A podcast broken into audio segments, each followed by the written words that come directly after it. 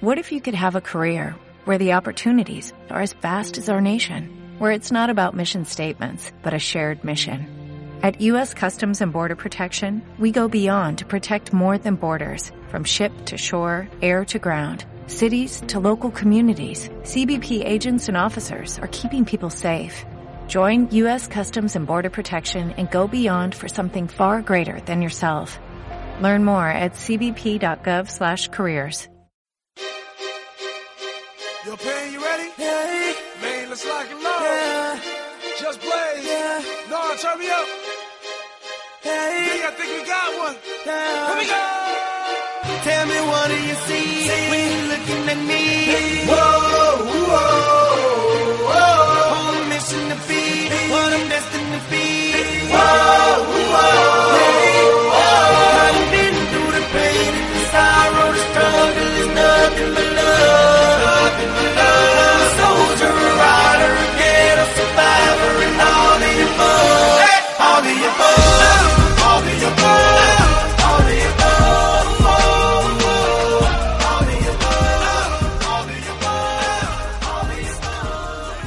a todos y bienvenidos al quinto podcast de baloncesto blogspot.com. Hoy contamos con los siguientes colaboradores: Gurovit, administrador de crónicas del básquet.blogspot.com y colaborador, colaborador de basketme.com, uno de nuestros colaboradores más fieles y les saludamos con alegría por tenerlo aquí otra vez. Buenas tardes. Buenas tardes y encantado de, de estar de nuevo con vosotros. También está hoy con nosotros Antonio, nuestro experto en redes sociales y que luego revisaremos eh, qué dice del Fuenla, el Facebook, Twitter, foros ACB y demás sitios. Buenas, siempre bien recibido Antonio. Hola, ¿qué tal? Un saludo a todos. Y no podía faltar Roman del rincón del básquet.blogspot.com que nos aportará su visión más realista, vamos, sin pelos en la lengua. Buenas y bienvenido. Buenas tardes, gracias por la invitación y vamos a darle caña a la tarde. Y hoy debuta con nosotros Junque, administrador de la página de másbaloncesto.com, una página con más de 860.000 visitas desde su creación. Es aficionado al baloncesto por la brada. Buenas y esperamos hacerte que te sientas a gusto aquí con nosotros. Un placer estar también con vosotros. Bueno, pues vamos a comenzar, como no puede ser de otra manera, con la felicitación por la constitución de la permanencia otro año más en la Liga Andesa, la liga FIBA más competitiva que existe, y darle enhorabuena a la institución, cuerpo técnico, jugadores y todas las personas que pudieran estar implicadas en el logro. Eh, mi opinión es que la temporada está salvada. Eh, sin embargo, yo tendría un pero, ¿no? Que al principio de temporada nos dicen que, por lo menos a mí, que conseguimos la salvación y lo firmo. Pero visto cómo ha ido la temporada y el modo que nos hemos tenido que salvar, pues no me ha gustado, ¿no? En, en la jornada 17 teníamos nueve victorias, éramos séptimos en liga, teníamos la clasificación para cuarto del Euro Challenger, se consiguió el pase para la, para la Copa del Rey, donde estuvieron pues unos foreros y colaboradores que están aquí, y todo genial, y estamos en la jornada 32 salvados, pero con 15, con tres victorias en 15 partidos, nos eliminaron del Euro Challenger, eh, unos comentarios muy feos de Ferran, en la cadena COPE me parece, ¿no? Sí, sí, Sí. Si, no, si, no, si no recuerdo mal. Y hemos sufrido mucho para mantener la categoría, a pesar de salvarnos eh, con dos jornadas vista, parece que, que lo hemos tenido fácil, pero hemos sufrido bastante los aficionados. Bueno, ¿cómo lo ves, Gurovid? Eh, ¿Estás de acuerdo? ¿Discrepas? No, hombre, yo más o menos estoy en, en tu línea de opinión. Es cierto que si nos dicen a principio de temporada cualquiera que vamos a salvar la categoría a falta de dos jornadas, pues seguramente muchos lo hubiésemos firmado, ¿no? Si nos lo dicen también cuando se va John, pues seguramente también lo hubiésemos firmado. Lo que pasa que te quedas con el regustillo amargo de que, vale, has logrado entrar en la Copa del Rey, que fue un premio, luego has, has logrado llegar a cuartos del Euro Challenge, que está de lujo, que tal. Y a partir de ahí yo creo que viene un poco la, la debacle. Ya no sé si física, porque yo tampoco me creo mucho en, en la historia esta de las debacles físicas y tal. O sea, yo creo que es más una debacle mental, de haber caído eliminado ahí, se te ha lesionado mucha gente, eh, han sido todo trabas, comentarios y tal. Y, y yo creo que a partir de ahí el equipo se ha venido un poco abajo mentalmente y, y al final lo hemos pasado muy mal. Tan mal que pensábamos que no íbamos a ganar ningún partido. Bueno, Antonio, eh, ¿tú qué opinión tienes sobre la salvación? Eh, ¿Estás de acuerdo en la misma línea que estamos Gurovid y yo? ¿O, o discrepas? ¿O, la- o- o simplemente con salvarnos será ya el logro y da igual cómo? ¿Un club tan pequeño? Hombre, ¿Cómo lo ves? tenemos que eh, afirmar que nos hemos salvado por terceros. por el- la derrota de estudiantes en Manresa. Si Manresa hubiera ganado, pues Estaríamos metidos en, efectivamente. en todo el ajo otra vez, ¿no? Es decir, que estamos dependiendo de, de los resultados del estudiantes, que lo viene haciendo muy bien, Sí, pero que parece que ha reaccionado con poco tiempo y a nosotros no nos ha cogido. Puede coger a otros equipos, como el Murcia, que se la va a jugar con él, parece, pero nosotros nos hemos salvado por los pelos, ¿no? Por dos jornadas, por una jornada, eh, por poco, vamos. Sí, al final nos hemos salvado por el básquet de Verás, aunque que ya nos condenó una vez a bajar, pues bueno, esta vez va a servir para que nos salvemos seguramente y darnos tranquilidad, porque si nos igualan en victorias el Estudiantes, que es el que puede igualar a todos, como le tenemos ganado los dos partidos, Ahí no hay insisto problema. nos va a dar un buen respiro. el fichaje del hombre este jamaicano Este friend, Frenzy, eh, para mi gusto ha llegado un pelín tarde, pero bueno, sí, bueno, a fin de cuentas ya los deberes opinión. ya se hicieron. una opinión generalizada en bastante gente, que ha llegado un poquito tarde. ¿Cómo lo, cómo lo ves tú, la salvación? Yo la salvación la veo que ha sido gracias a lo que, hice, a lo que hicimos nosotros, gracias a terceros. Al principio de temporada estábamos muy a gusto con las nueve victorias y jugando playoff, y uy, jugando Copa del Rey, perdón, y Euro Challenge, y al final nos salió todo grande y, y nos hemos quedado un poquito fuera de, de la liga. Ok. Y Junge, ¿cuál es tu opinión sobre, sobre pues bueno, esto que venimos hablando, la salvación del equipo? Que, que sí, que se ha logrado la consecución, el éxito deportivo era este, pero, pero el mal sabor de boca que nos ha quedado a, a los aficionados, por lo menos a mí, pues ¿a ti cómo te ha quedado el sabor de boca de salvarte así de esta manera? Estoy en línea con lo comentado, el sabor es más bien amargo, nos hemos salvado como bien habéis comentado, gracias a terceros, pero bueno, sin embargo, pues, eh, ha habido derrotas muy muy duras en casa, como la que se sufrió ante el Obradoiro, en el que perdimos el, el básquet a verás, o la sufrida frente al DKV, bueno, al eh, Fiat Mutua Juventud, que realmente a la afición pues, poco gustó. Eh, además, bueno, pues hemos visto sobre todo, eh, parece que problemas entre, entre los jugadores, problemas eh, entre Mainoldi, Hall, diferente, eh, gran discrepancia entre los propios jugadores. No sé, eh, otras veces se ha visto al equipo como una piña y, y al menos ha visto sintonía en el juego, pero eh, estos últimos encuentros, la, estos últimos encuentros, la verdad que, que al menos yo no he visto a- al equipo como otras veces y le he visto, bueno, pues jugar bastante, bastante desordenado y eso ha generado, pues no sé, eh, yo creo que parte de estos resultados. Sí, eh, lo que sí queríamos comentar, desde la última vez que hicimos el podcast, el 4, pues hemos jugado, seis partidos, ¿no? Eh, blancos de rueda, de la jornada 28, luego jugamos uno en la jornada 23, atrasado contra el ASEFA Estudiantes, la jornada 29 contra el Valencia, eh, jornada 30 el CAI, jornada 31 la Gaunaro y jornada 32 contra el Unicaja. Eh, si recordáis, en la jornada 23, pues bueno, estuvimos Gurovic, Antonio y, y Rodman en la cancha del Estudiantes, eh, con un poco agobio porque íbamos perdiendo de 10, a Gurovic casi le da ahí un bajón de azúcar y no lo tenemos que llevar, tenemos que llamar a la UCI, a la UCI, tenemos que llamar a la UCI, yo lo intentaba animar ahí como podía, y ganamos pues con una gran actuación de Sergio y una segunda parte muy buena de Penny y Leo jugando muy bien durante todo el partido, es decir, uno de los bases mm, no dirigiendo pero anotando, y la otra victoria que hemos conseguido ha sido contra el Lagunaro con eh, Colom en plan estelar. Yo no sé si era el hermano, si era él, si ahí no lo cambiaron, pero hizo un partidazo increíble. Lo que pasa es que sí adolecemos de eh, dirección. No sé si habéis visto este año que, que no hemos dirigido, no ha dirigido nada el equipo, ninguno de los dos bases.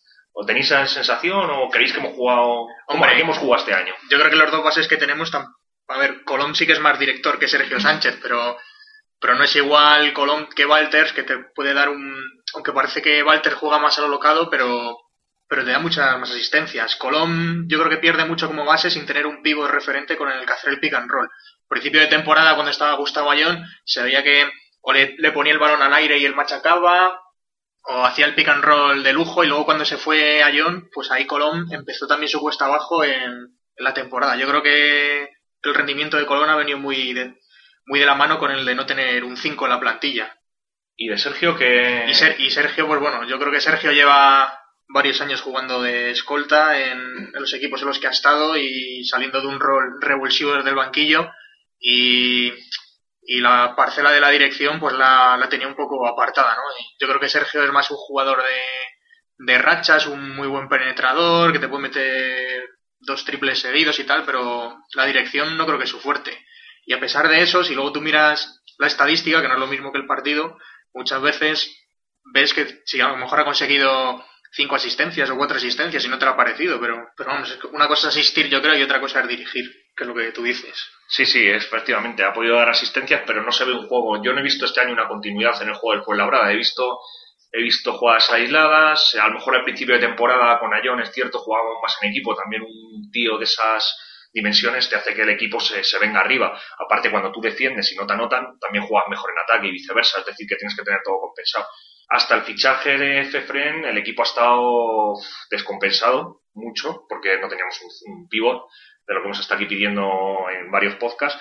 Y pues nos hemos tenido que comer unos partidos en el Fernando Martín de, AUPA, como por ejemplo en el caso del Valencia Basket o el caso de, del, de fuera del, del Unicaja el otro día, porque el otro día el Unicaja, quien lo pudiera ver en la televisión, que yo lo estuve viendo por Canal Sur 2, que una plataforma que tenía allí en casa, y vamos, una pena, eso daba, daba pena verlos. Ya el último cuarto parecía que estaban celebrando ya la, la consecución de la, de la permanencia, pero vamos, muy triste. Yo no he visto, no he visto juego, me ha aburrido más que ningún año, también tengo que decirlo, y no sé qué parte de ello tiene la directiva, qué parte tiene el entrenador y qué parte tienen los jugadores. Pero vamos, ahí un poquito por parte de todos. No sé vosotros si lo habéis pasado este año bien o, o cómo lo habéis pasado, vamos, en el, en el pabellón. ¿Me puedes decir, Roman, qué tal? Al principio de temporada, ilusionados, felices y contentos, como jugaba el Labrada, como jugaba Kimpiri, como jugaba Gustavo Ayón. Una vez Payón, como jugó Senés el partido dos partidos, se lesionó Ayón, o sea, se lesionó Senés, se lesionó Mainondi, y parece que a partir de ahí se hundió el equipo. Conseguimos la clasificación para la Copa del Rey, vino Hall, que pareció otro repulsivo, pero que al final se quedó todo en agua de borrajas y que no. Y que ha pasado lo que ha pasado, y nos hemos quedado pues en tierra de nadie a puntito de descender por, por falta de jugadores plenamente interiores. Porque Sí, lo por- que hemos fichado no, no ha valido para, para nada. Nos cogían muchos rebotes todos los equipos, eh, rebotes decisivos, ofensivos sobre todo, y, y eso al final te va minando, te va minando y te hace defender cada vez peor, porque no tienes confianza en poder coger los rebotes. Y si no cierras un rebote, no tienes gente para cogerlo, pues... Hijo Paraíso un día puso en una red social, eh, porque dijeron, ¡guau! Fue la hora que puede ganar en Valladolid, tal. Y puso a, a tener un 5 le llaman suerte, ¿no? Porque dice que suerte que puede ganar en Valladolid. No, a tener un 5 le llaman suerte. Claro, tú te viene Fefren, ya te cierra el rebote, te cogió 4 o 5 rebotes, te mete 14 puntos, te equilibra el juego interior con el exterior y al final se ve otro tipo de baloncesto. Aunque no se dirija, pero por lo menos ya juegas interior y juegas exterior, que es lo que estaba pasando fue la verdad, abusaba mucho del triple, el día que tenía el porcentaje malo, que era casi todos últimamente, no llegábamos nunca al 25 o 30% y palmábamos de 20 puntos o más, que aquí lo hemos visto en el Fernando Martín y fuera del Fernando Martín. Entonces, bueno, eh, un poco pena lo que hemos visto este año, esperemos que el próximo año luego trataremos el tema aquí de qué posibles bajas puede tener el club y posibles rumores de gente que ya se está oyendo en foros, que nos los traerá Antonio y, pues veremos qué tal cómo se puede presentar la plantilla y, y, de qué dinero disponemos. Sí, la verdad es que este año ha sido un poco de altibajos y yo creo que hay muchos palos que tocar. O sea, desde que si nos hemos venido abajo por las lesiones, si ha sido por el cansancio físico, si ha sido por el cansancio psicológico, si el entrenador no ha sabido comunicar a los jugadores lo que les debía comunicar, si le han impuesto desde la directiva ciertos jugadores o que le dé determinada presencia a los jugadores de la cantera, que si no interesaba seguir el Euro Challenge, que si, vamos, no le han querido traer un 5 a tiempo, o sea, un montón de historias. Y a la gente yo creo que está muy contenta porque se ha salvado, pero, pero lo que no le ha gustado a lo mejor es, por ejemplo, partidos clave, perder de, de 20 puntos como el caso del Obradoiro y, y perder la unión que ha caracterizado a este equipo siempre, de que el Fernando Martín ha sido un fortín y nos han ganado seis partidos seguidos en casa entre Eurochallenge y Liga y que no se le veía al equipo que vale, que puedes perder y que el equipo estaba claro que tenía unas limitaciones, pero, pero ha habido algunos momentos que a lo mejor no se ha visto la implicación necesaria, ¿no? Y eso se ha trasladado a la grada. Y añadir la supuesta dimisión de FISAC o dimisiones. Sí, claro. No se sabe, ahí quedan. Problemas extradeportivos, extradeportivos que ha habido Sí, o con Hall en Twitter. Con Hall en Twitter, que eso también luego lo desglosaremos un poquito. Todo eso influye en el, en el, En el equipo, el global ¿no? del en equipo. el global ¿no? del En equipo, global, entonces, en- claro. Todo suma o todo resta, dependiendo de cómo se gestionen las cosas. Eh, también una... El otro día yendo en el tren, que fue cuando invité a Junque, que me lo encontré en el tren, ¿no? Y comentando lo del entrenador Fisac, eh, cómo hacía las órdenes tácticas y pues me comentó una verdad, no sé si recuerdas lo que me comentaste, ¿no? Si lo puedes, si lo puedes decir. comentaba que bueno en los tiempos muertos se puede observar claramente como, como Fisac nunca nunca aporta eh, jugadas tácticas siempre siempre bueno pues parece Benito Floro de- del Real Madrid es simplemente eh, expresiones eh, emotivas intenta motivar a los jugadores pero no les marca nunca ningún tipo de jugada y bueno es bastante radical si comparas por ejemplo a, el año pasado a Salva Maldonado con con Fisac bueno por la gran diferencia Además, el, estilo de, de juego, eh, a mi entender, que marca, que marca Porfirio Fisac, es un juego bastante más estático, o no, al menos no tan, tan atractivo como el que estábamos viendo el pasado año. Eso también influye en, en, una, en la afición, en, en la forma que, que tiene de animar y de, bueno, sobre todo de, de disfrutar de, de baloncesto Fuenlabrada. Sí, la verdad que es cierto. Si podéis ver, a Fisac lo sacan en los zapping de ACB, pero siempre con dando lecciones de baloncesto, pero de ánimo, ¿no? De, De moral. chicos, de moral, esto, pero realmente tácticamente no les dice nada. Y eso lo podéis ver porque han salido varios vídeos de Fisac dando un clinic. Bueno, sí, perfecto, perfecto. Esperemos, no sé si hoy vendrá poeta Fisac por aquí a darnos algún clinic, si al final aparecerá o no aparecerá. Pero vamos, que es cierto que, hay que aportar más tácticamente en un, equipo. Otra diferencia que sí me gustaría, me gustaría comentar y que lo he podido ver en, en algunos entrenamientos que he podido acercarme al, pabellón, por ejemplo, con respecto a, bueno, al anterior entrenador o, a anteriores entrenadores, es, eh, es que mientras en, en otras ocasiones el propio, el propio Saba Maldonado o, o, por ejemplo, bueno, Luis Casimiro cuando estaba, pues dirigía los propios entrenamientos. Yo aquí, cuando, cuando he estado, he visto a, a Porfirio simplemente observando y, a- y al resto de, de- de ayudantes y de, de técnicos pues eh, marcando marcando el, el tipo de, pues, de, de entrenamiento a seguir. Técnicos que algunos no están, ¿no? Como la, la famosa salida de, del segundo entrenador que, Márquez. que nunca se comentó. Sí, yo le he escrito por Twitter, no me ha contestado. Le escribí por. Twitter a Juan Pablo Márquez, no me ha contestado. Pero vamos, eh, si se mira el día que lo despidieron, que fue para 20 de marzo aproximadamente, lo despidieron o se fue, porque no se sabe qué pasó. El club no ha dicho nunca nada. Eh, la noticia la da un periódico, el periódico de Extremadura, eh, en vía digital, y se pueden ver comentarios de gente que no sabemos quién son, diciendo, pues, unos a favor de Porfirio y otros en contra de Porfirio. Ya veréis en Fuenlabrada lo que tenéis con Porfirio, o y otros es todo lo contrario, pues es que Porfirio es un profesional, es decir, que hay opiniones de todo tipo. Entonces, realmente no sabemos qué pasó con la salida de Márquez, el club no lo no ha dicho nada, ni lo, ni lo va a decir en su ocultismo, eso está claro. Y bueno, nosotros como no nos vamos a esconder y vamos a decir la verdad, pues decimos eso, que el club pues siempre hace lo mismo. Es decir, cuando no le interesa, no da la noticia, se calla y, que pase el tiempo. Y ya vendrán Paco con las rebajas. Y a los demás, a los periodistas, yo no sé cómo, vamos, los que se ganan la vida con esto, supongo que, que tienen que tragar, no les queda otra. Y los que no nos ganamos la vida, pues lo decimos, porque, porque no tenemos pelos en la lengua. Y bueno, un último apunte sobre lo que comentaba Junque de la forma de jugar y eso. Yo creo que, que el año pasado todo el mundo sí que tenía claro cómo tenía que jugar y cuál era su rol.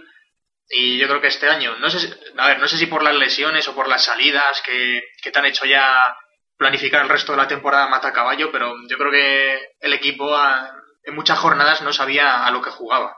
Porque ya no tenías la referencia en el 5, de repente pasas a defender a individual y dejas la zona cuando la zona te funcionaba. Entonces, yo creo que el equipo ha llegado a un momento que estaba de- demasiado perdido. O sea, y con el equipo digo jugadores y entrenador, ¿no? Sí, sí, No echa el la culpa solo a una persona. Y directiva. Directiva también, porque la directiva se tiene que implicar eh, poniendo dinero para traer un jugador en un determinado momento, porque hemos pasado penurias por esperar tanto a traernos un 5. Y menos mal que este 5 nos ha aportado puntos y rebotes en dos partidos, uno lo perdimos por poco y el otro día eh, por lo menos también estuvo presente y en momentos decisivos también metió algunas canastas decisivas. Cierra el rebote, intimida, al final no tira un jugador, ya no es eh, que te me da puntos, sino el rectificado del tiro que tienen que hacer otros jugadores, eh, muchas cosas que no vienen en estadísticas, pero que están ahí y no la teníamos con un 5. Es decir, no lo tira un igual un jugador que sabe que su pivo va a coger el rebote ofensivo que un jugador que sabe que no tiene rebote. Eso está clarísimo, vamos, clarísimo. Te hace el juego menos previsible también. Te hace un juego menos previsible. Eso fue como en el partido contra estudiantes. Tuvimos un tres cuartos en los que fuimos detrás todos los tres cuartos y en el tercer cuarto salió Robert Joseph por la lesión de Mike Hall y se notó un cambio, pues un cambio radical en el juego, en el que había un tío que reboteaba, un tío que bloqueaba, un tío que entraba a canasta con, con dos huevos y, y- y jugaba a tope.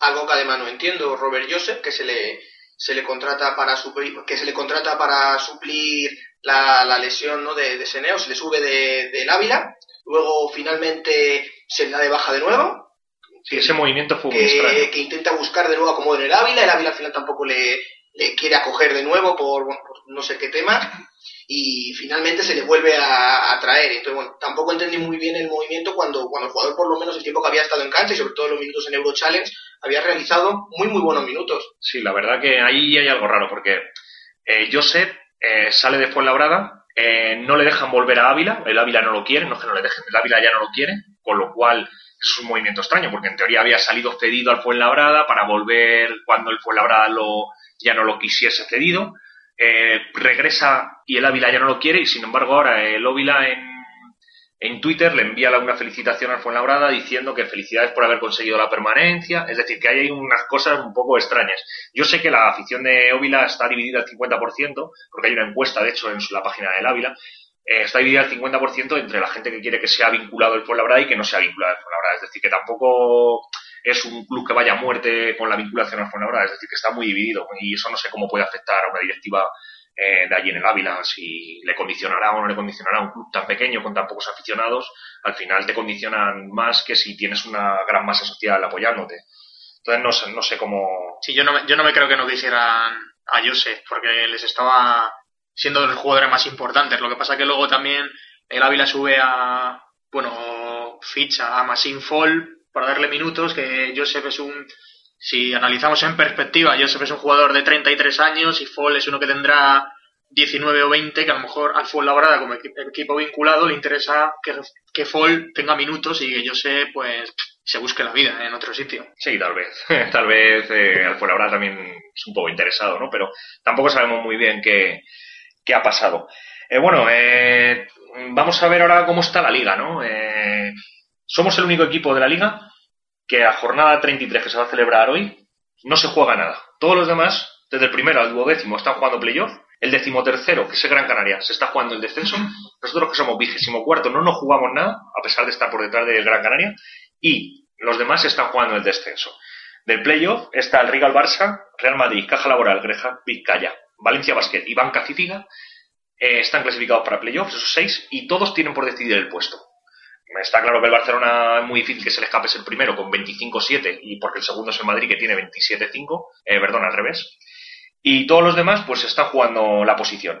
Luego tenemos a Lucentum que puede quedar quinto hasta quedarse fuera. El Lagunaro le pasa la misma situación, desde quinto hasta quedarse fuera. El CAI de séptimo afuera. Eh, la Sinia Marsa puede ser octavo solo. El Fiat Juventud, con lo mal que estaba, puede llegar a ser octavo. Y el Unica- Unicaja puede quedar séptimo o quedarse fuera, estando por detrás tanto del CAI como de la Sinia Manresa. Menudo chiste, ¿eh? Ese. Pero, pero el chiste el de, el de Unicaja. Qué broma más, más pesada. Por cierto, hoy Walter se está dentro de la convocatoria, según anunció la página de, de ACB. Está dentro. Es decir, que vaya, vaya cachondeo llevan con Walter si la temporada del Unicaja, que ha cambiado de entrenador para traerse a, un, a un conocido de la afición fuenlabreña, pues que sabemos el tipo de juego que hace y yo no creo que hubiera sido la mejor solución para Unicaja, pero bueno, cada club ficha lo que quiere. Y luego en el descenso, como ya hemos dicho, Gran Canaria, que no está salvado, pero solo una carambola le haría bajar, tiene 12-20.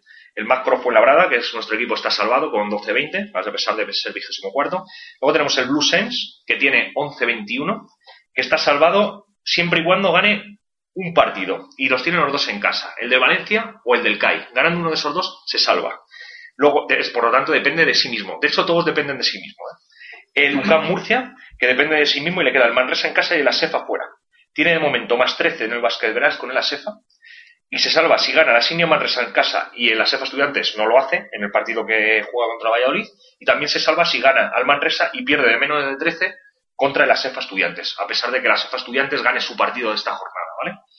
El ASEFA Estudiantes también depende de sí mismo, aunque tiene 10-22, juega contra Valladolid fuera, si le gana y le gana al Murcia además de 13, también está clasificado. Es decir, que está todo eh, por decidir. Lo que pasa que sí es verdad que hay equipos que tienen más probabilidad de bajar que otros, como se la sepa estudiantes, pero que está muy fuerte. Aunque a pesar de que hoy es Germán Gabriel, hoy es duda. Se lesionó en el partido de la Sinia Manresa y, y arrastra dolencias, pero se supone que jugará con Jugará. Jugará aunque sea sin pierna. Entonces, eh, bueno, qui- quiniela, ¿no? quiniela es lo que vamos a hacer, ¿no? ¿Quién se mete en playoff y quién baja? Eso es. Lo que está claro que los playoffs es Barcelona, Madrid, Caja Laboral, Creja Calla, Valencia Basket y Banca Cívica y quedarían dos posiciones. Lagún Aro, Lucentum, CAI, Asignia Manresa, Fiace Juventud y Unicaja. De esos seis solo hay plaza para dos. Eh, Gurovi, eh, ¿quién crees que, que se va a meter? Lagunaro seguro. Lagunaro y, Y la plaza que queda me la jugaría entre Alicante y CAI Zaragoza y, y venga, voy a decir CAI Zaragoza. CAI Zaragoza. Es decir, la quiniela de Gurovi del Lucentum, eh, Lagunaro, CAI Zaragoza. Eh, Juncker, El Lagunaro, por supuesto, y yo diría que, que Gai también. Lagunaro CAI, eh, Roman, Yo estoy con ellos dos y creo que Lagunaro y cae. Antonio. Pues voy a decir dos. Lo que me dice el corazón, pero lo que me dice la cabeza. Venga, pues dinos lo que te dice el corazón. El corazón y la cabeza me dice que el Laguna- Lagunaro dentro Sí. y el corazón me dice que cae dentro, pero se va a meter el Alicante. Se va a meter el Alicante. ¿Tú crees que se va a meter el Alicante? Y nadie No decís Unicaja. Nadie. El Unicaja lo tiene muy complicado. Unicaja yo creo que su objetivo es quedar décimo, ¿no? Para guardar la licencia. Unicaja bastante hecho con ganar tres victorias en la segunda vuelta con lo que ha acontecido por tierra malagueña. Ha ganado lo mismo que nosotros, ¿no? Sí. Necesitan la posición novena, ¿no? Para entrar como licenciado. ¿Novena o décima? Décima. Novena. Novena, es novena. De todas formas, tiene mucha guasa que un equipo que acaba de noveno o décimo y que el año pasado ya estuvo ahí con los playoffs casi casi que sí que no, siga en Euroliga, ¿eh? O sea, Siga en Euroliga, así es, le taca. Y nada, como eso es todo dirigido por, por lo, viene dirigido de Europa y de entes superiores, más superiores incluso que Quintana. Es decir, que, que imaginaros de dónde viene eso. Eso viene de muy arriba.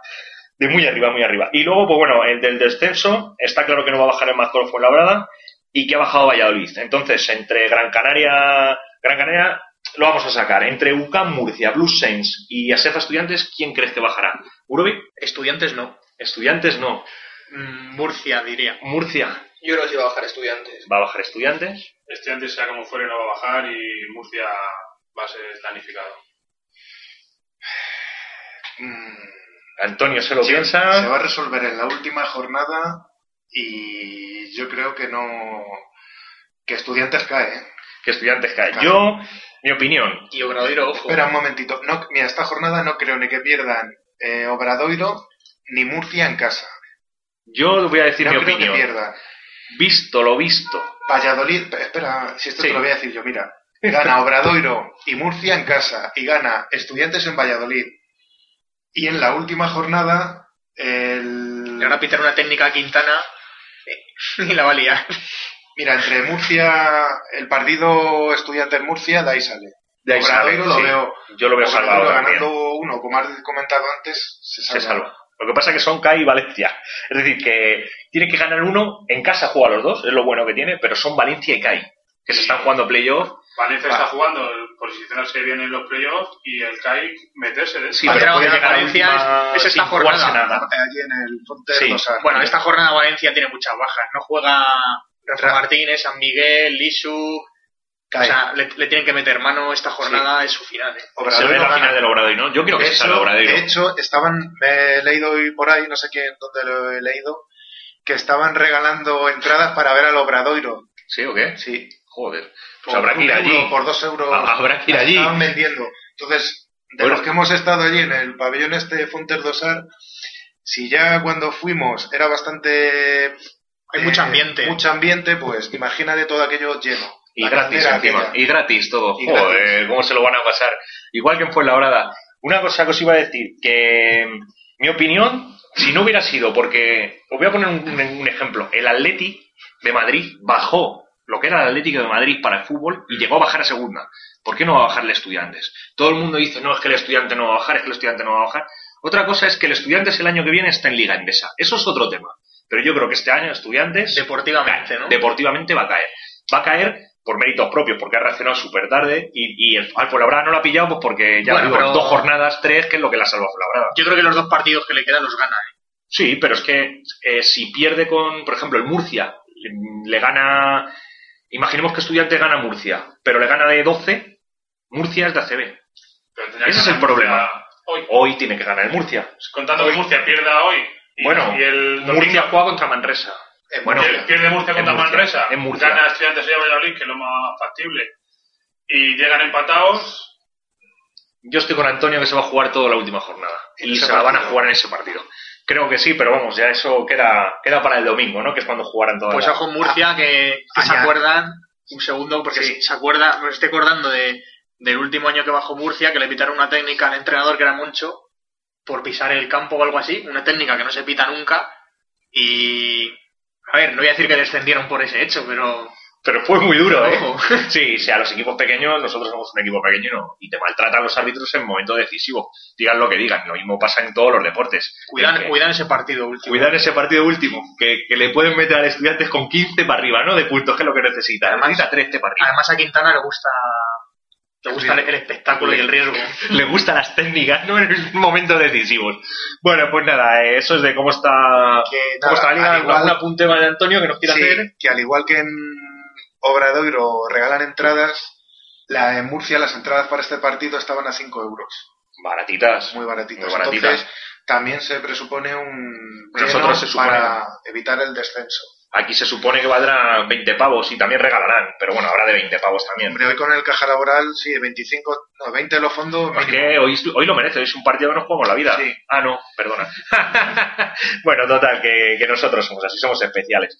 Pero bueno, eh, esto es cómo está la liga, qué puede suceder, qué no va a suceder. El domingo salimos salimos de dudas y vemos quién está descendido y nos tomamos unas cañas para, para celebrar la, La salvación, salvación. del Fuenlabrada. bueno, chicos, ahora vamos a seguir eh, viendo, analizando la plantilla, qué tal han hecho para poner nota a los jugadores, los que están actualmente en plantilla, y ver quién puede seguir y quién no puede seguir.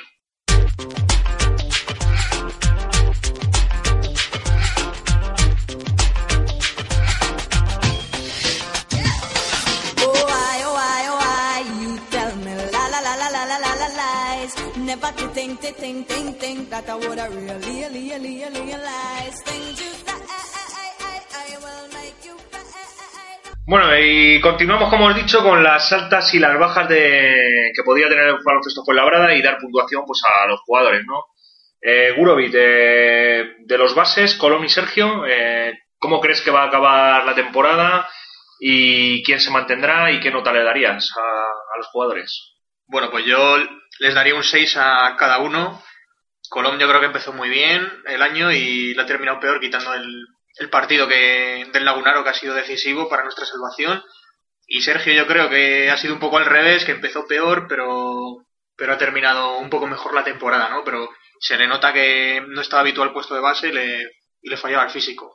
De cara al año que viene, Colom ya sabemos todos que ha renovado y, y Sergio, pues no sé, yo creo que que si realmente hay algo de dinero, la pareja a lo mejor se queda un poco corta, ¿no? Ya lo hemos visto este año, que quizá Sergio se le pueda reconducir al puesto de, al puesto de escolta o, o Y traer pres- un base nuevo. Sí, o prescindir de él, no lo sé. ¿Se ha hablado de algún base por ahí, Antonio, que se está mirando redes sociales, rumores, eh, foros, etcétera, para ver si hay algún base disponible que pueda estar accesible?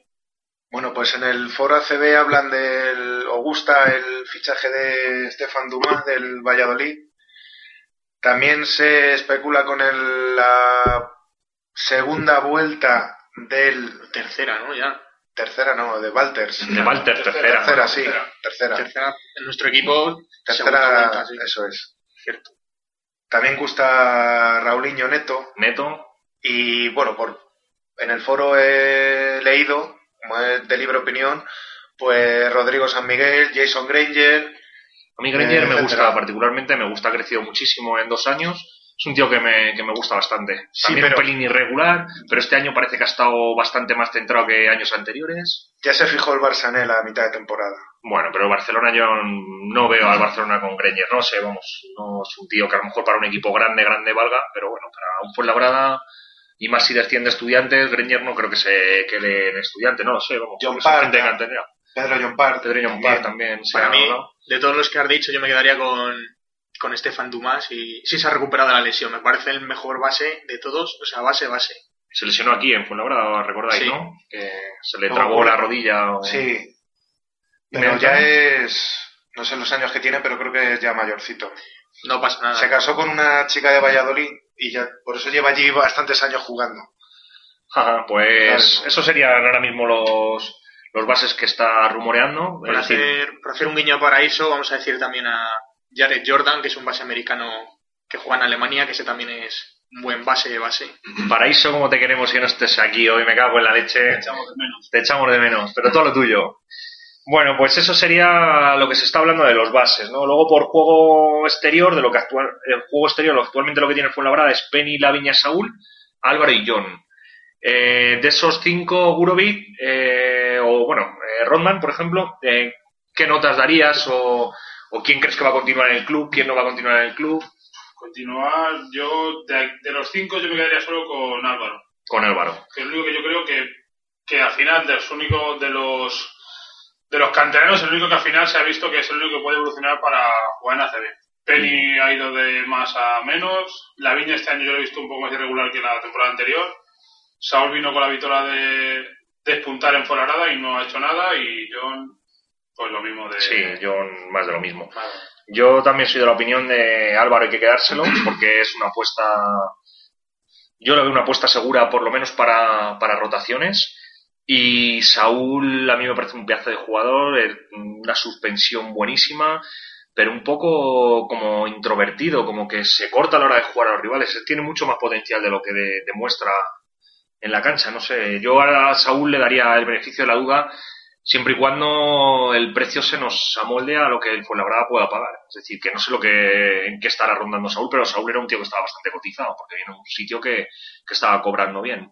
No sé, Que... Sí, yo creo que Saúl Blanco hay que, hay que darle al menos eh, una segunda o bueno una segunda oportunidad aquí en, en el club de cara a la próxima temporada. Eh, todos recordamos lo que es capaz de hacer, de, de, la- de la- de acuerdo con la temporada que jugó al lado de Oleson y con Luis Gil en el banquillo. Y bueno, vamos a darle ese beneficio de la duda y yo creo que si el presupuesto se amolda a lo que puede pagar el Fuenlabrada, sin duda yo me lo quedaría y le daría otra oportunidad. Bueno, eh, Gurovic, Sí, a ver, yo, si yo personalmente no creo que haya que hacer tanta limpia, sino jugadores jugadores men- o sea, que están de rol de banquillo, de fondo de armario, yo creo que habría que sustituirlos por, por buenos jugadores titulares, por ejemplo. Saúl y Penny me los quedaba dependiendo de, del dinero que cobrasen. Penny te lo quedabas. Dependiendo del dinero que cobrase, sí. Fua, Penny muy mayor y tampoco ha hecho una temporada, se le esperaba más de, Yo, de lo que ha hecho, ¿no? yo creo que, que con una planificación buena del principio y con un juego interior solvente, yo creo que Penny puede aportar sus cosas siendo buen tirador. Pero claro, o sea, vuelvo a lo mismo, depende de lo que cobren, yo sí que me lo quedaba. Pero Penny es un tío que solo tira. Eh, yo, por ejemplo, se ha criticado mucho a Fitch. A mí Fitch es un tío que me gustaba, eh, es un tío problemático, pero me gustaba no so- porque no era solo un tirador. Eh, reboteaba, era capaz de asistir, corría bien los contraataques. Eh, sí, luego era muy problemático. Y Penny eso, por ejemplo, no lo tiene. Es un tío que se amolda bien y, y es flexible, o eso parece de- desde fuera. Entonces, ¿Carroll te gusta? Carroll me encanta. ¿Bracy Wright te gusta? Me encanta. ¿Byron te gusta? Sí, ¿Y qué hacen eso? Solo tiran. Eh, pero es que tiran con un acierto mucho más alto. Bayron es el que menos me gusta de todos ellos. Pero Sí. Carroll también penetra. Eh, Carroll engaña mucho su físico, salta más de lo que parece. Es un tío que parece una chica, porque si lo ves desde fuera parece como un, tiene una estructura de chica, no sé. A mí me da la sensación que me da, pero luego cuando le ves jugar dices, ¿cómo puede machacar ese tío? No, no, que machaque, es que un delaro para abajo que dice, joder, la que acaba de hacer. Yo creo que Penny saliendo de bloqueo tiene mejor el mejor tiro de, de esos que te he dicho. Sí, tal vez que sí. Y Bryce Wright este año no está saliendo, pero si os acordáis, tuvo una época que aquí en, en CAI fue, ¿no? Juventud. o Juventud, que no enchufaba una, y ese cuando no enchufa una, eh, Byron igual, Byron tuvo las ocho jornadas o nueve primeras jornadas de esta temporada, que no era capaz de meter un triple ni aunque no le cubriese nadie, y luego empezó a enchufarla desde nueve metros y daba igual que le pusiera la mano en la cara que no. Pero son jugadores que viven mucho de la racha y luego no hacen nada. Yo Carroll no lo meto en el mismo perfil que de los que me has dicho, ¿eh? Yo creo que la diferencia entre esos jugadores que habéis dicho y los de es un psicólogo.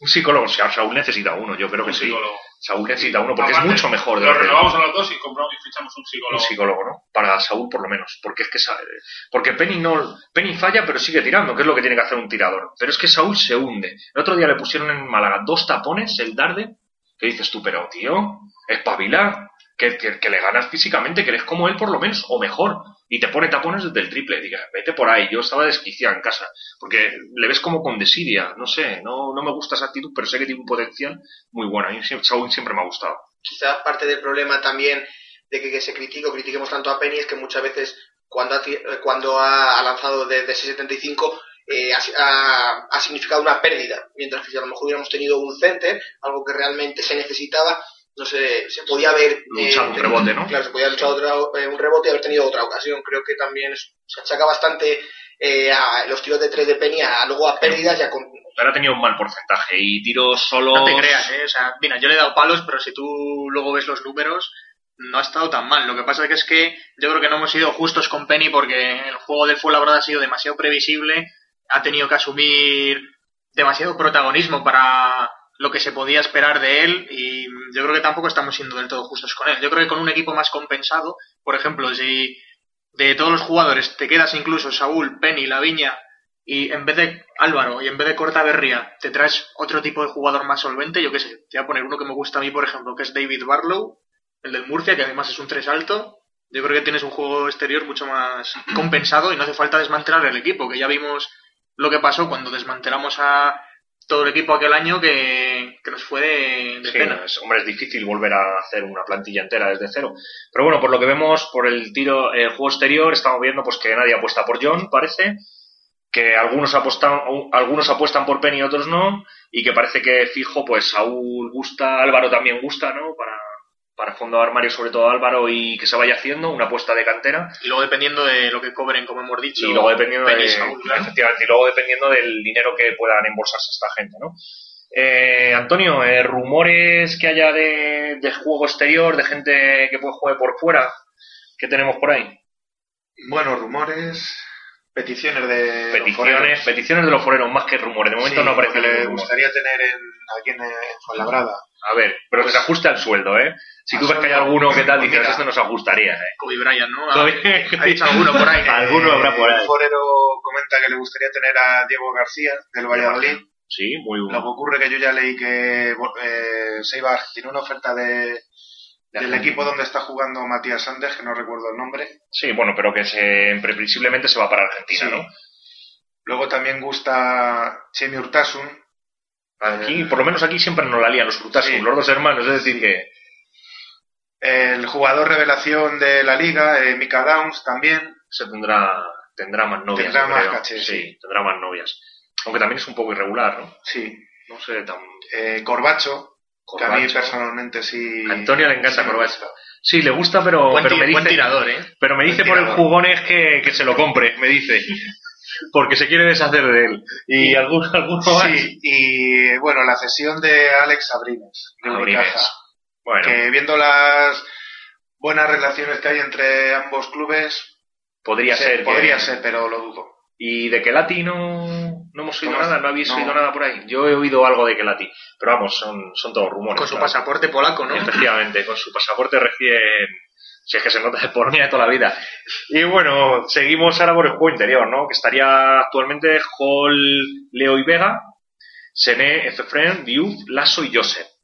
Eh, de ahí a lo mejor sí es cierto que va a haber bajas como Efefren o Joseph, es muy difícil que sigan, ¿no? Y que se apueste por Sené, Diouf, Lasso, Hall no creemos que siga, pero vamos, esto es en cuanto a institucionalmente, porque esto ya no es que lo haga bien o lo haga mal. Y luego Leo y Vega, Leo hará lo que él quiera, porque creo que si el club estaría interesado en renovarle. Y con Vega, pues no sé si puede ser uno de los canteranos el damnificado de los tres, o el club va a seguir apostando con tres canteranos. No, no sé cómo lo veis, chicos. Decidme, decidme por ahí.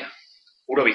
Pues hombre, yo creo que la prioridad sería renovar a Leo, que es lo, pero es lo que tú dices, que, que va a ser lo que él quiera al final. Si él se quiere ir, pues se va a ir, y si él quiere continuar aquí su carrera y seguir siendo importante, pues, pues lo va a ser, porque para mí Yo creo que nos ha sido justo con Leo, que muchas veces nos hemos dejado engañar un poco, ay, qué bien que ha vuelto Saúl, o, o qué partidazo ha hecho Kino hoy, o Hall, joder, cómo se involucra con el público, tal, no sé qué, pero yo creo que el, el líder de este equipo cuando se ha ido a John ha sido Leo toda la temporada. Para mí ha sido El el, más mejor, regular el mejor jugador del Fuenlabrada este año. Sí. Y yo creo que tiene que ser la piedra sobre la que empezar. Además, es ya uno de los capitanes. Luego del resto de jugadores, o sea, yo me está apuntando todos los jugadores interiores que hemos tenido este año. Y hemos tenido nueve. Hemos tenido Leo, Ayón, Joseph, Vega, Lasso, Sené, Frien, Hall y Diouf. O sea, nueve tíos para cubrir un puesto que, que está complicado. Yo, Estamos hablando de que no hemos tenido pivo. No hemos tenido un 5, no hemos tenido una referencia interior. ¿Por qué?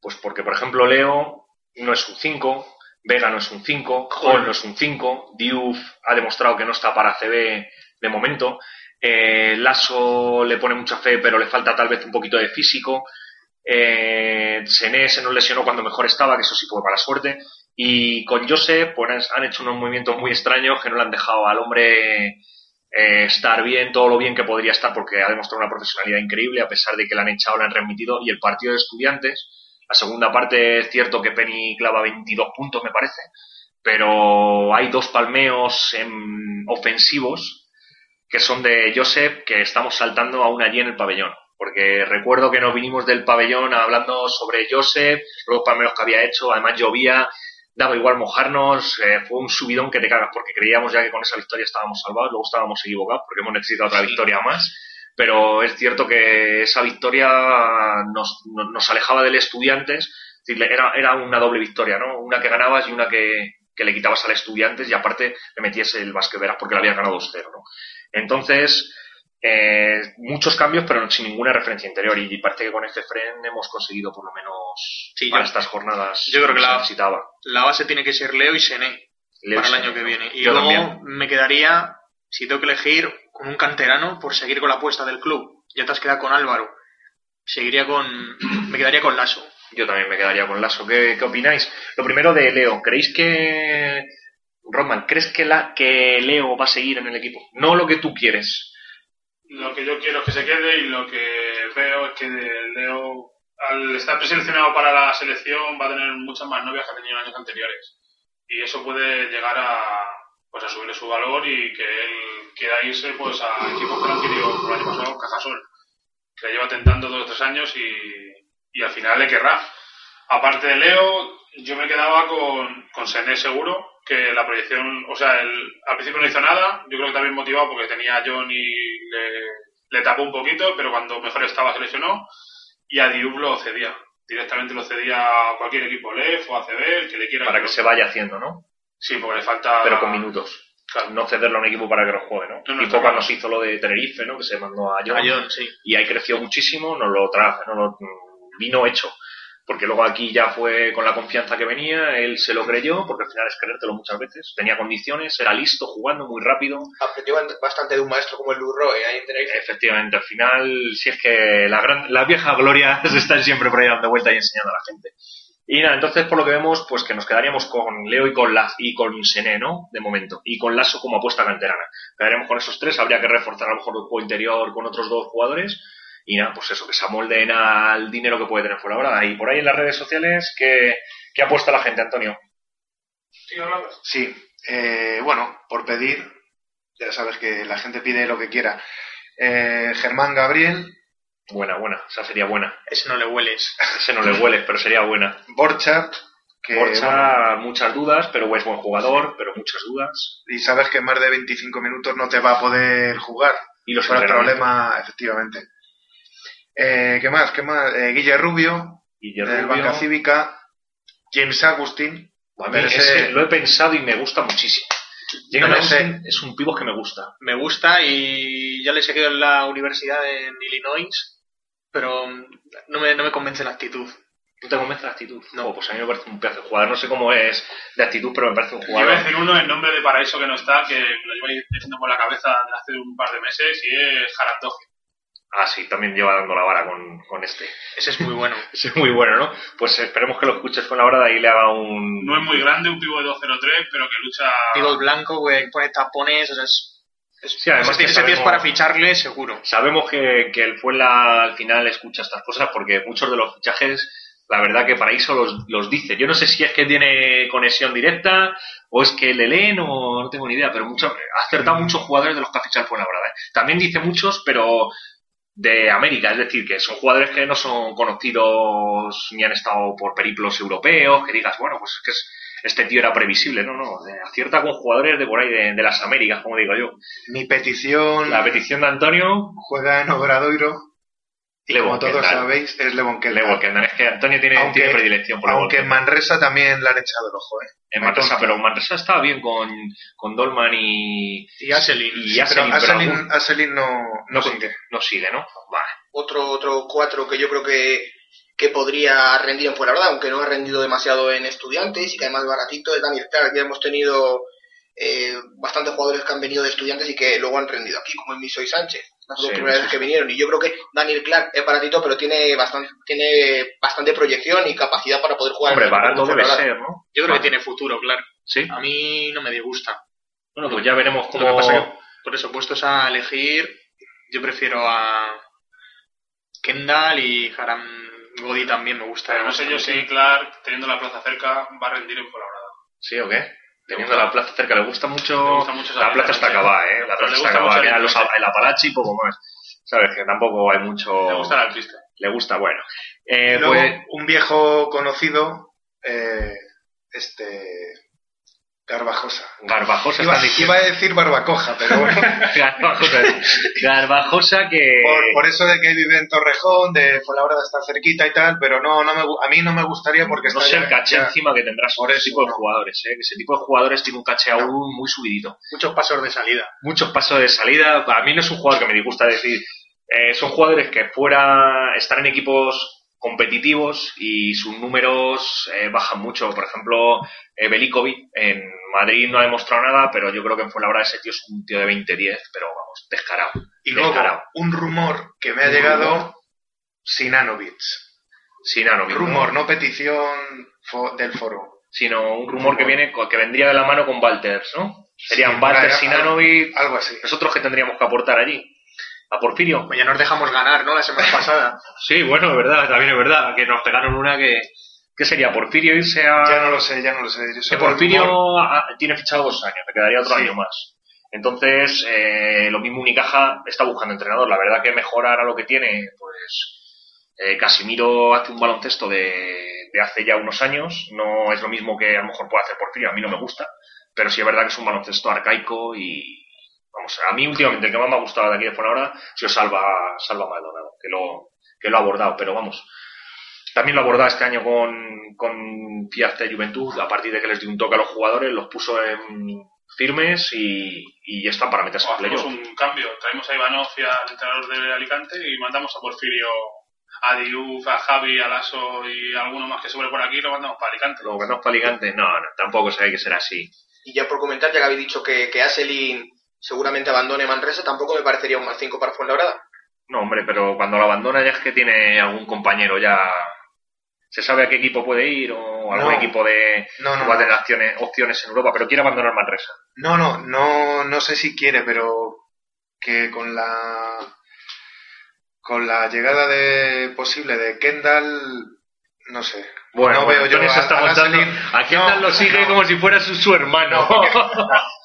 Doelman tampoco va a seguir en Manresa, eso te lo Es digo que yo, son ¿eh? dos pibos que han hecho muy buena temporada Sí, te y que están muy cotizados. A no ser que Manresa consiga a lo mejor meterse en Europa o consiga playoff y puesto europeo y a lo mejor los jugadores los enganche para seguir. Pero sí es difícil, sí es difícil que continúen los dos pibos. Son dos pibos muy potentes. Al que podríamos intentar traer sería Robert Kurz, que sería bueno, bonito y barato, ya que no ha hecho nada el- esta temporada, salió por la puerta de atrás de Murcia y podría salir bastante barato y es un pivo bastante. Sí, aquí ha demostrado fuerte. el año pasado, no este año que hecho- este año lo han cortado, sino el año pasado, ¿no? En Granada, En Granada hizo un temporadón hasta que dejaron de pagarle y se fue a Alemania, me parece. el Atlanta Dragons. Sí, al Atlanta Dragons a terminar la temporada. Bueno, pues eso es lo, lo que tenemos nosotros de... Yo, yo quiero dejar un Ah, nombre. quiere, quiere dejar un nombre. quiero dejar un nombre mío Que personal. quede grabado, que quede grabado. Sí, Aquí no, Burovi deja grabado un nombre. No es un pivot, es un exterior que juega en la LEV, juega en el Breogán y es Federline, que a mí me gusta mucho y tiene pasaporte. Que ese podría, podría ser Ese, un tío que, ya que una no- apuesta tipo Leso, ¿no? Sí, ya que nos ha salido tan bien, pues Intentar apostar por un yo jugador. me la jugaría. Bueno, pues nada, como he dicho, ya terminamos con alta baja, rumores y nada, pues el patrocinio de, de Matt Kroc. Eh, Claro, es una situación un poco difícil. Eh, Matt Kroc eh, apostó por las motos y apostó por el baloncesto. Existe una presentación en el Teatro Capital y muchos de los que nos escucharán pues no sabrán que eh, Matt Kroc no, ha- no aparece ya como patrocinador de, de la moto de Arguiñano, ¿vale? La moto de Arguiñano es de es una moto roja que lleva de patrocinador la casera, pero ya no lleva Matt Kroc, abandonó el patrocinio y pues salió una, una nota en marca que no sabemos hasta qué punto será creíble o no, de que no íbamos a ver un, un duro en Fuenlabrada. De hecho, el titular era algo tipo de al Fuenlabrada le sale rana eh, el patrocinador, era el titular de, de esa noticia. Y salió apresuradamente Ferran López para desmentirlo y decir que el pago eh, vencía en. El pagaré, bueno, vencía ahora en mayo, estamos ya en mayo, entonces veremos si, si se hace cierto o no, porque bueno, eso sí que se va a ver. El próximo año llevar o no llevar el logotipo en la camiseta, con eso sabremos si el Fuenlabrada ha cobrado o no ha cobrado. Es, es bastante sencillo. Fuenlabrada no va a hacer una nota de prensa diciendo no nos han pagado el 20 de mayo o el día que venza el pagaré, pero es algo que, mira, lo vamos a descubrir el próximo año en los partidos de pretemporada, cuando veamos si lleva o no lleva al cocodrilo en la camiseta. Esperemos que paguen, que cumplan su contrato, de hecho estará firmado, se les podrá denunciar y eso es una... eh, nos ha costado mucho tener eh, patrocinador y es una canallada que nos hagan eso y, no es justo. Entonces, bueno, ahí el club sí deberá ir con, todo delante, con el contrato firmado y por el bien de todos y, de los jugadores que puedan cobrar y todos los penurias que han pasado a este club, pues bueno, se merece, se merece cobrar lo que es suyo, ¿no? Eh, y hasta ahí podemos decir, porque no tenemos ninguna noticia más de patrocinio, si han pagado o no pagado. Eh, luego eh, también podrá, este, esta, esta semana pasada, del 27 al 29 de abril, se ha disputado la Final Four del Eurochallenger. Pues si alguno se olvida, es lo que jugó el Fuenlabrada, que Ferran hizo unas declaraciones en la Copa de la Copa diciendo que, que le teníamos que haber tirado eso a la basura, que eso no valía para nada, vino a decir más o menos eso, que mejor habernos eliminado. Que nos iba a distraer de la liga y todas esas cosas. Sí, pues mira, casi nos distrae otras cosas. Total que pues se disputó en de, de, en Hungría, y participaron el Stolonkai Olak de allí de Hungría, que era el organizador, el Besiktan, el Elan Chalon y el Trium Liumberski, que fue el que nos eliminó aquí en, en cuartos, eh, a doble a doble par- a triple partido, creo que tenían que jugar dos aquí y uno en Rusia. Ganamos el de Rusia y perdimos los de casa. De traca, vamos, de traca. En la primera semifinal enfrentaba al equipo húngaro, el Olaf contra el Besiktas, y fue un partido muy reñido que terminó con un 60-64 a favor del Besiktas. En la siguiente semifinal, el Achalón venció con claridad al Triumph, los que nos ganaron aquí, por 84-69, con un segundo cuarto que ganó por 29-16, que fue donde se fraguó la, ventaja, ¿no? El tercer y cuarto puesto eh, vencieron los rusos por 87-94, la final de consolación, que no vale para nada, nada más que para decir que has quedado tercero y ganar un poquito más de dinero. Y en la final el Besiktas ganó por 91-86 al Elan Chalón, que estuvo haciendo la goma durante todo el encuentro, pero nunca tiró la toalla hasta que apareció en los momentos cruciales Carlos Arroyo para anotar los triples desde, desde lejos, de forma consecutiva, dar la tranquilidad necesaria y cerrar el partido por 82-70 cuando quedaban dos minutos. Eh, cuando quedaban dos minutos iban 82-70 y acabó el partido con 91-86. En esos dos minutos fue la locura de puntos. Nadie defendía. El vencedor, por lo tanto, fue Besiktas, que si os recordáis aquí le ganamos y allí también. Y le ganamos con Morrison, que ahora ya no, no Le está. ganamos con Morrison, que ya no está, efectivamente. Y el MVP del torneo fue eh, Pop Mensabonsu, que fue bautizado como Mr. Doble Doble, porque hizo en las semifinales 13 puntos y 13 rebotes en 21 minutos, y luego hizo 26 puntos y 20 rebotes en la final. Es decir, que Se paseó, ¿no? se paseó él, él hizo lo que quiera, hizo lo que, lo que quiso. Si os acordáis también en Fuenlabrada, eh, hizo lo que quiso con nuestros pibos también, vamos. Tenía No, un pique ahí con Hall. con Hall, pero no había quien lo parase porque es un tío que, que no lo podíamos defender, no teníamos ningún tío para defenderlo. ¿no? Bueno, ¿qué os parece la, la Eurochallenger, lo que sucedió?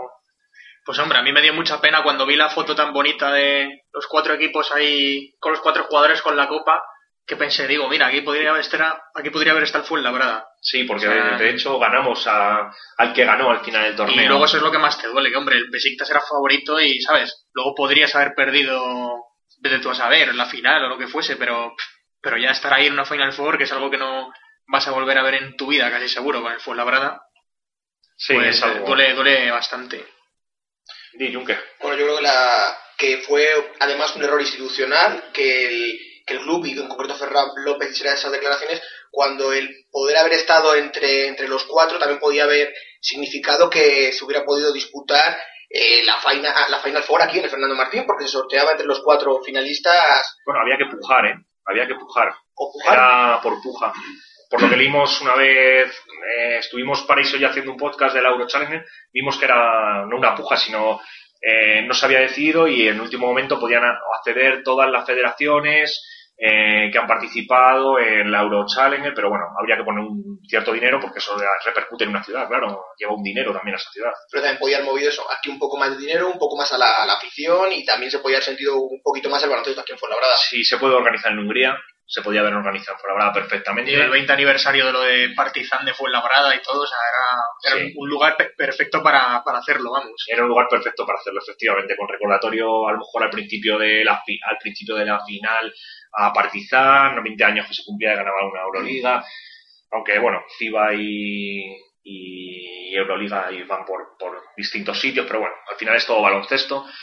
Y sí, la verdad que es una pena que se tirase como se tiró, porque con doble con dos partidos aquí para ganar a los rusos, uno de ellos, a mí fue una decepción. Yo me acuerdo yéndome en el coche hablando con Paraíso y con Gurovic destrozados, comentarios de decir me han dejado tocado, es fatal. Pero bueno, al final es deporte y hay que se, levantaron los jugadores. Bueno, están algunos se está levantando aún del palo, porque encima ya no es el palo de perder contra los rusos, es el palo que te pega Ferran con las declaraciones feas. Es decir, el club hace pocas declaraciones, pero cada vez que habla Ferran sube el pan.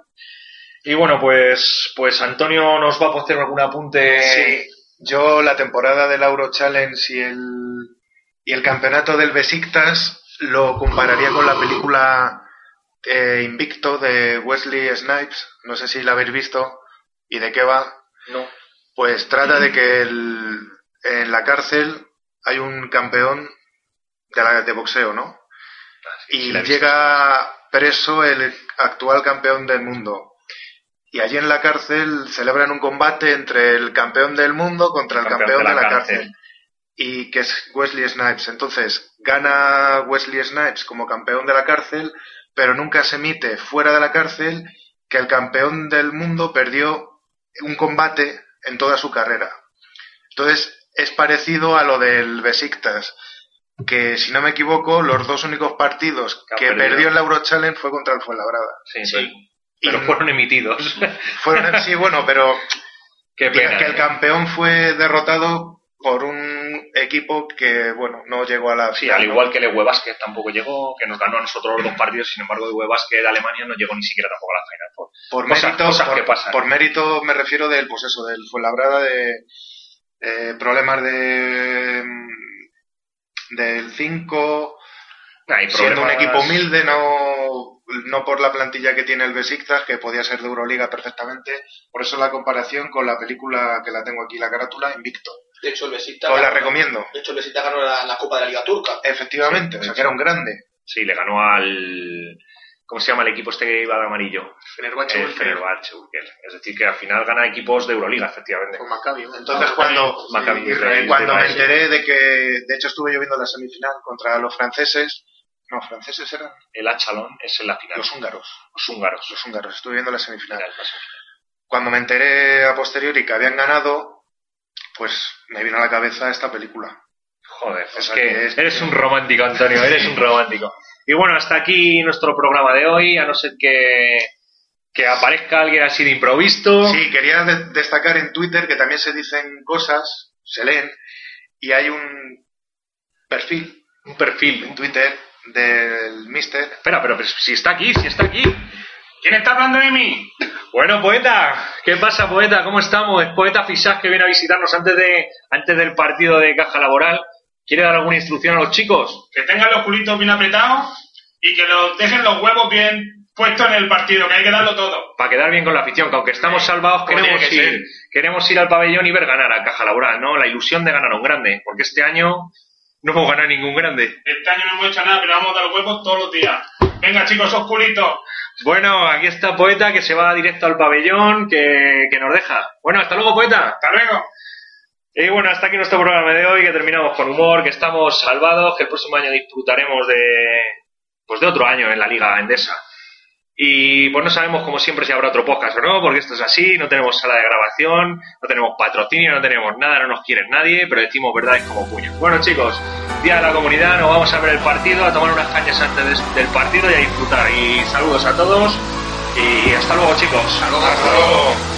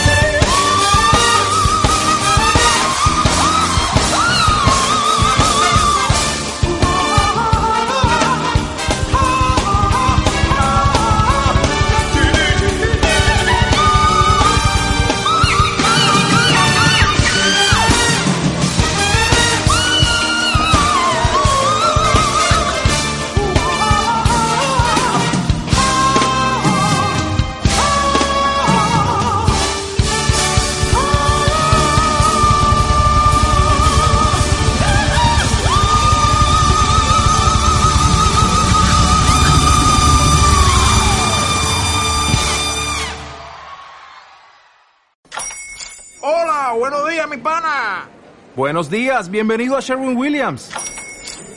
¡Ey! ¿Qué onda, compadre?